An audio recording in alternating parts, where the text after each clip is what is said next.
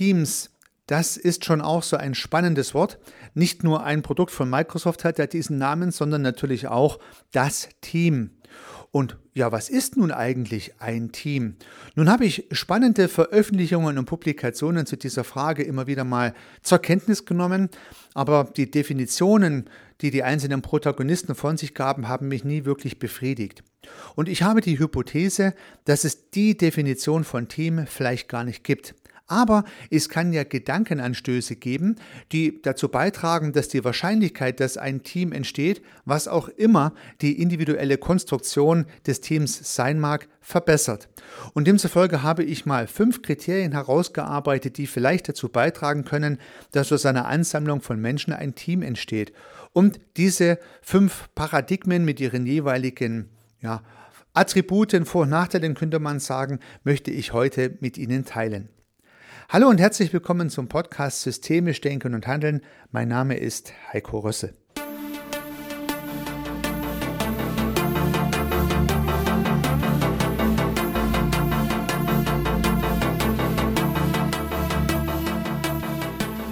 Ja, die Definition des Teams möchte ich mir jetzt ersparen, von irgendwoher rauszuholen und vorzulesen, weil ich glaube, auch eine irgendwo mal gefasste Definition ist ja nur eine Interpretation, eine Konstruktion. Meine Vermutung ist, dass jede Person, die jetzt zuhört, also Sie, liebe Zuhörerinnen, liebe Zuhörer, aber auch alle anderen Menschen, mit denen wir zu tun haben, immer etwas anderes unter Team versteht. Es wäre also höchstwahrscheinlich immer notwendig, den Begriff zu spezifizieren. Und nun habe ich, wie gesagt, in zahlreichen Veröffentlichungen mitbekommen, dass man da schon alleine relativ akademisch relativ lange über diese Definition streiten kann. Und das möchte ich heute nicht tun. Deswegen überspringe ich den Versuch einer Definition und möchte gleich mal verschiedene Paradigmen oder verschiedene ähm, ja, Handlungsfelder oder verschiedene Themenfelder beleuchten, die vielleicht im Kontext eines Teams wichtig sein können. Und ich möchte sie zunächst mal nennen und dann detaillierter darauf eingehen. Also zunächst einmal besteht ein Team ja auch aus Kommunikation. Das wäre der systemische Anteil, ganz ohne Frage. Im Team wird kommuniziert. Also Kommunikation wäre ein Baustein. Ein weiterer Baustein sind dann tatsächlich auch die Protagonisten, also die Menschen, die in diesem Team beinhaltet sind und letztendlich auch kommunizieren und andere Dinge tun.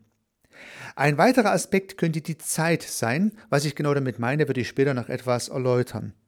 Ein weiterer Schwerpunkt wäre ein Ziel, ein Fokus. Und der letzte Faktor, der noch erwähnt sein sollte, ist die allumfängliche Funktionalität, also der Funktionsumfang dieses Teams. Da gehe ich später auch nochmal detaillierter drauf ein.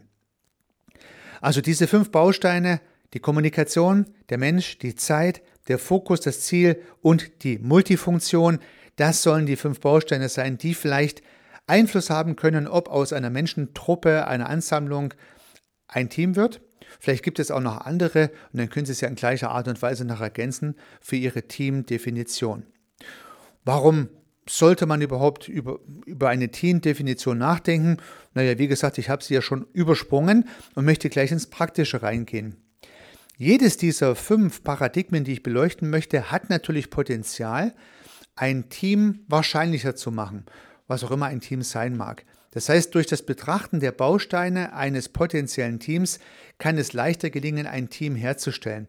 Und das möchte ich nun etwas beleuchten mit dem Ergebnis. Ja, vielleicht kann man davon was mitnehmen, um leistungsfähigere Menschengruppen herbeizuführen. Ja, so könnte man es vielleicht sagen.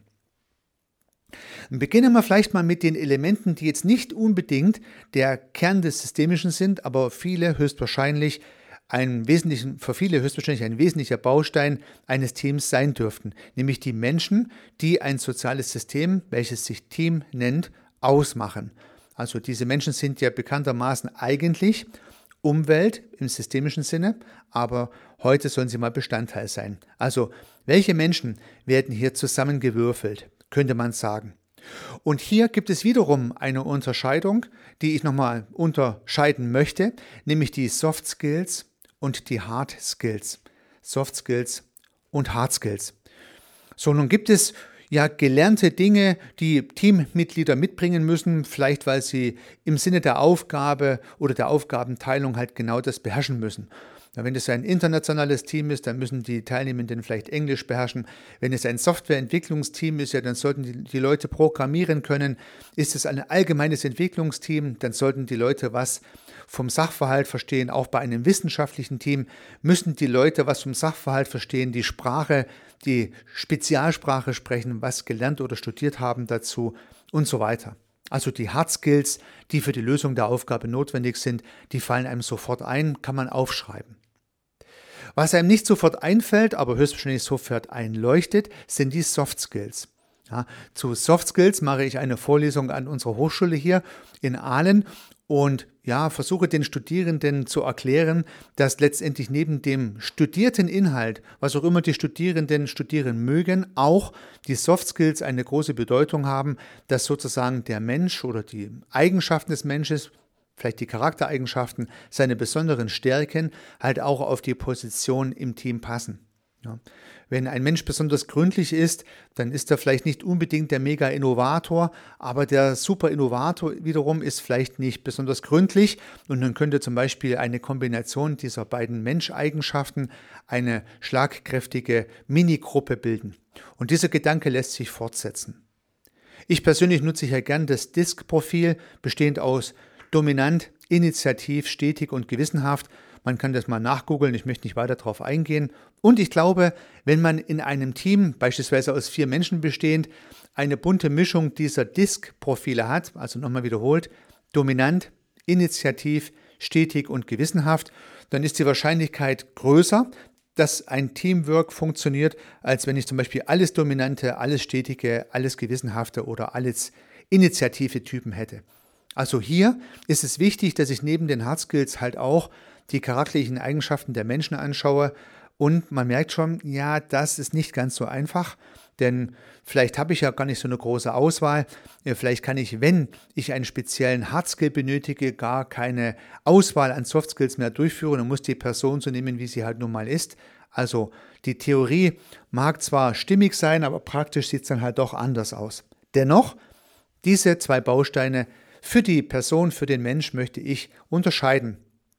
Je besser die fachliche Qualifikation zur Aufgabe passt, je besser die Persönlichkeit der Menschen miteinander harmoniert, umso wahrscheinlicher ist, dass ein Team entsteht. So weit, so gut. Zum Mensch. Nun habe ich diese Menschen vielleicht ausgewählt, sie haben die richtigen Hard Skills, sie haben eine hohe Wahrscheinlichkeit der richtigen Soft Skills. Nun kommen wir zum zweiten äh, Baustein der Kommunikation.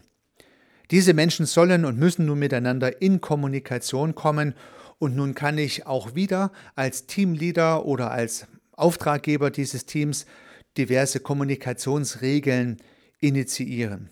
Ja, gut ist es natürlich, wenn im Team höchstwahrscheinlich eine relativ offene Kommunikation stattfindet oder mindestens eine, die ich mal als ressourcenorientiert bezeichnen würde. Wenn es also dem Team gelingt, die Ressourcen der jeweils anderen Person als Ressource zu sehen und nicht als Behinderung, dann ist kommunikationstechnisch eine große Basis für Erfolg geschaffen, finde ich.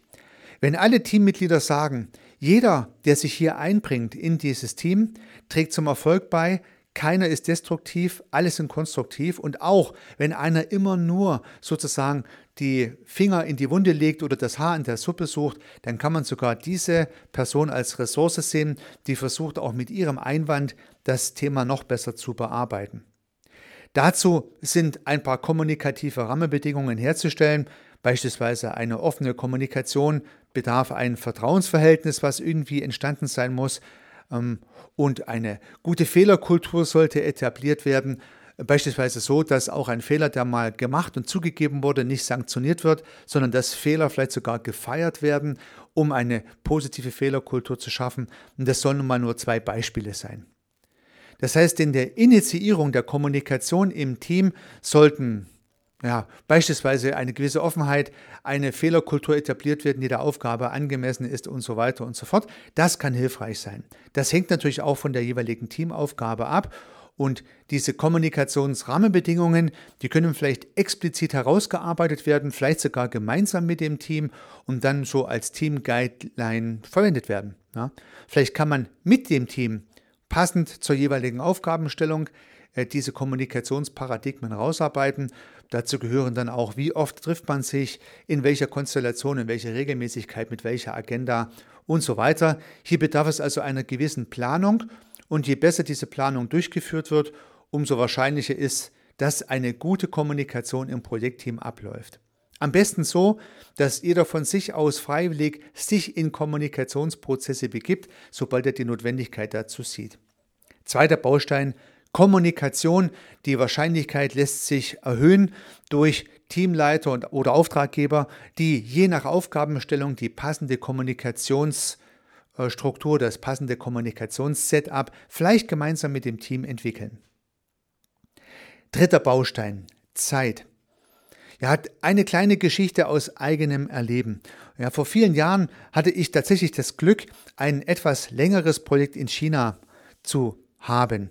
Ja, das äh, war im Prinzip so geartet, dass wir fast zwölf Stunden Zeitversatz haben. Also immer dann, wenn ich gearbeitet habe, war in Deutschland Ruhe und immer dann, wenn in Deutschland Projekte stattfanden, habe ich gearbeitet habe ich geschlafen. Ja. Unter diesen Gesichtspunkten hatten wir einen tollen Zeitversatz, der sich positiv herausgestellt hat, denn ich konnte 100 Prozent an diesem Projekt in China arbeiten, weil zu der Zeit, wo die deutschen Kollegen vielleicht eine Frage gehabt hätten oder so, war ich nicht erreichbar, habe mich auch keiner angerufen und irgendwann auch keine Mails mehr geschrieben.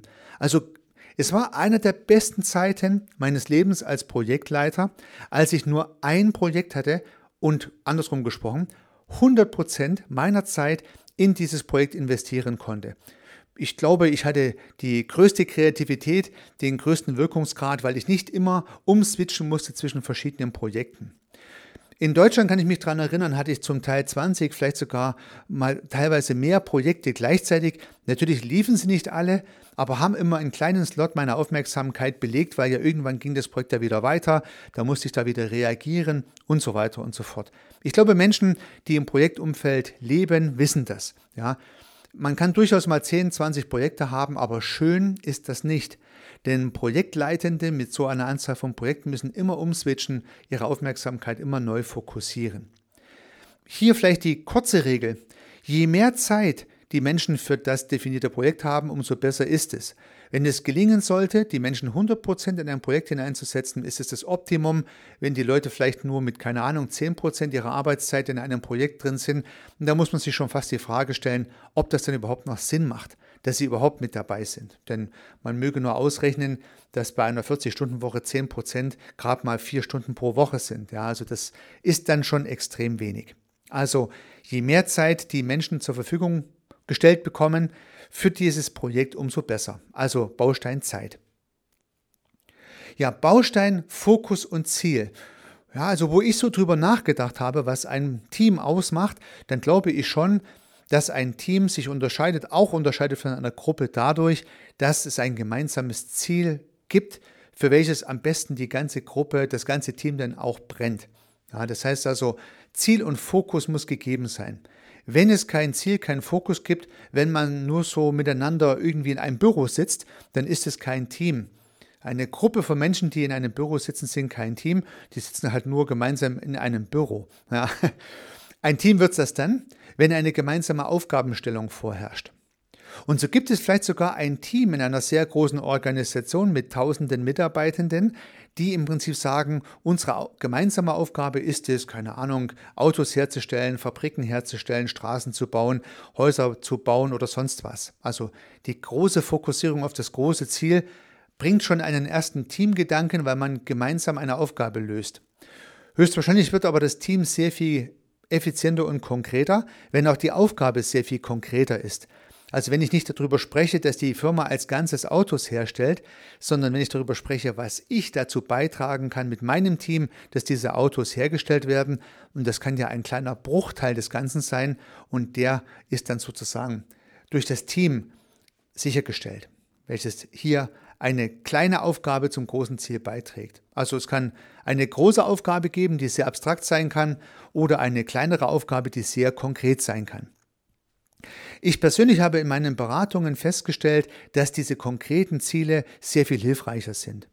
ich sage dann immer gerne, klärt ganz konkret, was dieses Team macht. Welches Produkt, welche Lösung, welche Dienstleistung bietet im Prinzip dieses Team an? Ich habe viele in IT-Abteilungen zu tun gehabt, auch in Automobilunternehmen. Und am Anfang haben die vielleicht gesagt, ja, äh, unser gemeinsames Ziel ist das Auto herzustellen, Autos herzustellen. Aber wir ganz konkret in unserer IT-Abteilung sind zum Beispiel verantwortlich für die Desktop-Services. Unser Produkt sind verschiedene Desktop-Varianten, die für die Mitarbeitenden angeboten werden und die wir zur Verfügung stellen. Je besser wir Desktop-Services anbieten, umso erfolgreicher können die Menschen, die Kollegen in ihren jeweiligen Teams sein. Nur mal als Beispiel. Und so haben die Leute ein sehr konkretes Was und können sich dann auch als Team hinter diesem Was bündeln. Was können wir noch besser machen, was können wir noch sinnvoller machen, um uns hier zu positionieren. Und so kann das kleine Ziel und das große Ziel durchaus mit dem gleichen Vektor in die gleiche Richtung zeigen. Nur das kleine Ziel ist halt einfach sehr viel konkreter. Komme ich zum letzten Punkt. Komme ich zum Punkt der äh, Multifunktion. Auf diesen Punkt wäre ich ehrlich gesagt gar nicht gekommen, habe ich in irgendeiner anderen Veröffentlichung gelesen oder gehört, ich weiß es nicht mehr ganz genau. Und bedeutet, dass ein Team vielleicht nach dieser Interpretation erst eins sein kann, wenn die Kompetenzen von A bis Z in diesem Team gebündelt sind. Also das Team ist jetzt in der Lage, ein Produkt zu entwickeln, zu produzieren, zu verkaufen, zu vermarkten und abzurechnen. Also ein Team kann sozusagen als Element am Markt beispielsweise vollkommen allein agieren. Also eine Idee ist, dass man Teams bildet, die als möchte man so ein bisschen Taskforce vollständig und alleine am Markt agieren können. Das geht natürlich nur bei Dienstleistungen oder weitestgehend nur bei Dienstleistungen, weil wenn ich was produziere, ja, bräuchte ich schon ein sehr großes Team, dass auch Produkte entstehen können. Aber klar, bei Consulting-Teams könnte das der Fall sein. Die können vielleicht eigene Aufträge akquirieren, abarbeiten und sogar abrechnen oder ja, Coaching, Consulting-Teams, vielleicht auch Agenturen können sich so organisieren. Ich denke, diese Idee ist sehr nah an der Selbstorganisation dran. Das heißt, das Team ist von A bis Z selber verantwortlich und darf dann auch eigene Entscheidungen treffen. Das ist löblich und gut und kann auch extrem viel Performance geben, auch viel Teampower, aber es geht halt nicht überall. Ja. Und demzufolge ist es auch ein Baustein, den man mit berücksichtigen kann. Ich finde es eine gute Idee, wenn man ein Team so weit wie möglich von A bis Z hm, mit A bis Z Aufgaben versieht. Wenn ich zum Beispiel eine Software entwickeln lasse und die Softwareentwickler haben die Aufgabe, eine Software zu entwickeln und ein anderes Team hat die Aufgabe, die Software zu vermarkten und zu verkaufen. Ja, dann ist ja von vornherein klar, dass es einen gewissen Konflikt gibt zwischen dem Entwicklungsteam, die alles vielleicht ganz perfekt machen wollen, und dem Verkaufsteam, die immer wieder neue und fancy Features brauchen für die Kundschaft und so weiter. Ja. Würde ich ein Team bilden von A bis Z, dann habe ich natürlich diese Problematiken innerhalb des Teams, damit aber den Vorteil, dass ich gegebenenfalls ähm, die, die Problematik, die die jeweils andere Seite hat, auch gleich mit in Kommunikation bringen kann. Also es gibt Vor- und Nachteile, die für diesen fünften Baustein sprechen oder halt auch dagegen. Es gibt höchstwahrscheinlich noch weitere Paradigmen oder Bausteine, die ein Team ausmachen, aber diese fünf sollen es mal sein, sowohl für die Länge des Podcasts als auch für die Ideen, die ich heute mal mit Ihnen teilen wollte. Aber vielleicht noch ein Gedanke, um das Ganze etwas zu illustrieren. Man könnte sich ja vorstellen, dass ein Team eher sowas ist wie eine Fußballmannschaft, eine Gruppe eher sowas ist wie eine Ansammlung von Menschen. Also denken wir uns nochmal diese zwei Szenarien rein, um das Ganze nochmal in aller Kürze zu verproben. Also ein Team könnte eine Fußballmannschaft sein. Und bei einer Fußballmannschaft haben wir nun diese fünf Bausteine. Gehen wir sie mal schnell durch. Natürlich brauche ich die Spieler. Beim Fußball wären es elf, die auf dem Platz stehen, aber es sind in Wirklichkeit viel, viel mehr, die zum Team dieser Fußballmannschaft dazugehören. Nicht nur Trainer, Mediziner, sondern auch natürlich die gesamte Organisation, die die notwendig ist, dass das Ganze funktioniert, bis zum Busfahrer, der das Team pünktlich an den Zielort bringt. Alle müssen hier gemeinsam äh, dran arbeiten. Also, es gibt Menschen, die das Team ausmachen mit ihren Hard- und Soft Skills. Hier kann man das sehr gut beobachten. Ja, Menschen, die sich am Sport interessieren, werden mir sofort zustimmen, gerade beim Fußball. Da gibt es geniale Fußballer, die können also mit ihren Hardskill toll mit dem Ball umgehen. Und es gibt Leute, die unheimlich gut organisieren und kommunizieren und im Spielverlauf sich als Kapitän, als Führungsspieler positionieren, weil sie mit ihren Charaktereigenschaften besonders zum Teamerfolg beitragen. Ja, und äh, hier sieht man ganz deutlich den Unterschied. Es könnte sein, dass eine Person für die Mannschaft extrem wertvoll ist, obwohl sie nicht der beste Fußballspieler ist und dennoch wichtig ist fürs Teamplay, weil sie vielleicht tolle Soft Skills mitbringt. Also Menschen. Passt soweit. Kommunikation, ja, das ist klar. Eine Fußballmannschaft muss viel kommunizieren, nicht nur vor dem Spiel, sondern auch während des Spiels. Ja, man kann das immer wieder mal auch hören bei Fußballmannschaften, dass die Spieler ja ununterbrochen kommunizieren oder kommunizieren sollten, um in der jeweiligen Situation des Spiels auszutauschen, wer macht jetzt hier was. Also Kommunikation bei der Fußballmannschaft, keine Frage, gibt es. Ja, Zeit. Ja, es gibt ja Profifußballvereine und da sind die Spieler zu 100 Prozent dafür da, dieses Spiel mental und körperlich vorzubereiten, was dann vielleicht nur ein oder zweimal die Woche stattfindet. Bei Amateurvereinen müssen die Amateure nach der Arbeit noch zum Training gehen und da sieht man schon, dieses Projekt ist dann zweitrangig, muss ja auch so sein. Und deswegen spielen in den höheren Ligen halt nur noch Profifußballvereine und in den niederen Ligen spielen halt Amateurvereine. Je fokussierter ich sein kann als Team auf mein Thema, umso besser, wie ich es vorhin auch schon an meinem China-Beispiel erläutert habe. Also passt auch. Der Fokus, das Ziel. Ja, liebe Zuhörerinnen, liebe Zuhörer, ich glaube, beim Fokus, beim Ziel, da kann man ganz gut sehen, dass ein großer Unterschied auch zwischen Trainern äh, entsteht oder besteht. Es gibt vielleicht Trainer, die tendenziell mehr Status Fußballlehrer sind. Ja, die haben dann eine tolle Taktik ausgetüftelt und so und erklären den Spielern, in welcher Situation sie wohin laufen sollen. Und es gibt andere Trainer, die sehr viel das Ziel äh, äh, in den Vordergrund stellen, also beispielsweise die Meisterschaft zu gewinnen oder auch mal nicht abzusteigen oder irgendeinen Pokal zu holen oder unter den Top 5 zu sein oder was auch immer das Ziel sein mag und die Mannschaft dann sozusagen auf dieses Ziel, auf diesen Fokus einschwören. Ja, Trainer, die eher das Fußballerische oder eher das Emotionale in den Vordergrund schieben. Ich glaube, Namen fallen Ihnen dazu sogar ein, wenn Sie sich ein bisschen mit Sport beschäftigen.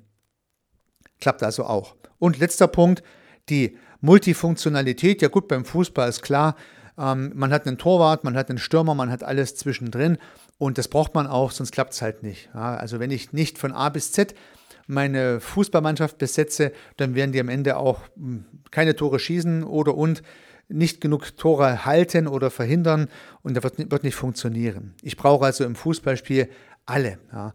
Und demzufolge ist die Multifunktionalität hier auch ein wichtiger Punkt. Ich muss gerade im Fußball, im Sport von A bis Z denken, sonst klappt es nicht.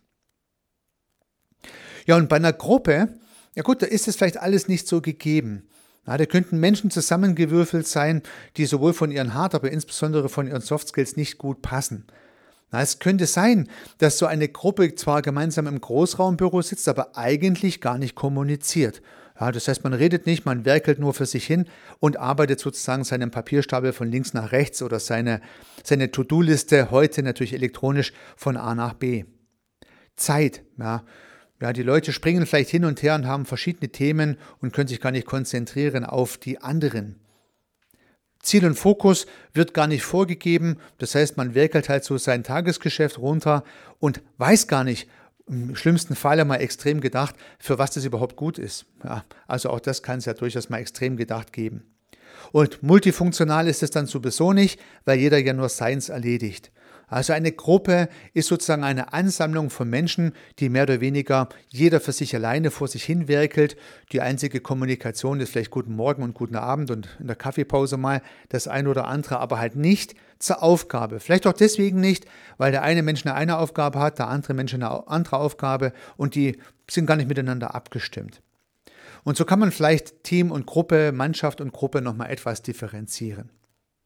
Ich hoffe, liebe Zuhörerinnen, lieber Zuhörer, dass ich mit diesen fünf Bausteinen, die aus meiner Sicht dazu beitragen könnten, dass ein Team wahrscheinlicher wird, den einen oder anderen Denkanstoß geben konnte, den Sie bei Ihrem Teambuilding, in Ihrem eigenen Team oder bei den Teams, die Sie beobachten, nutzen können. Dabei wünsche ich Ihnen sehr viel Erfolg. Unternehmen Sie was, Ihr Heiko Rössel.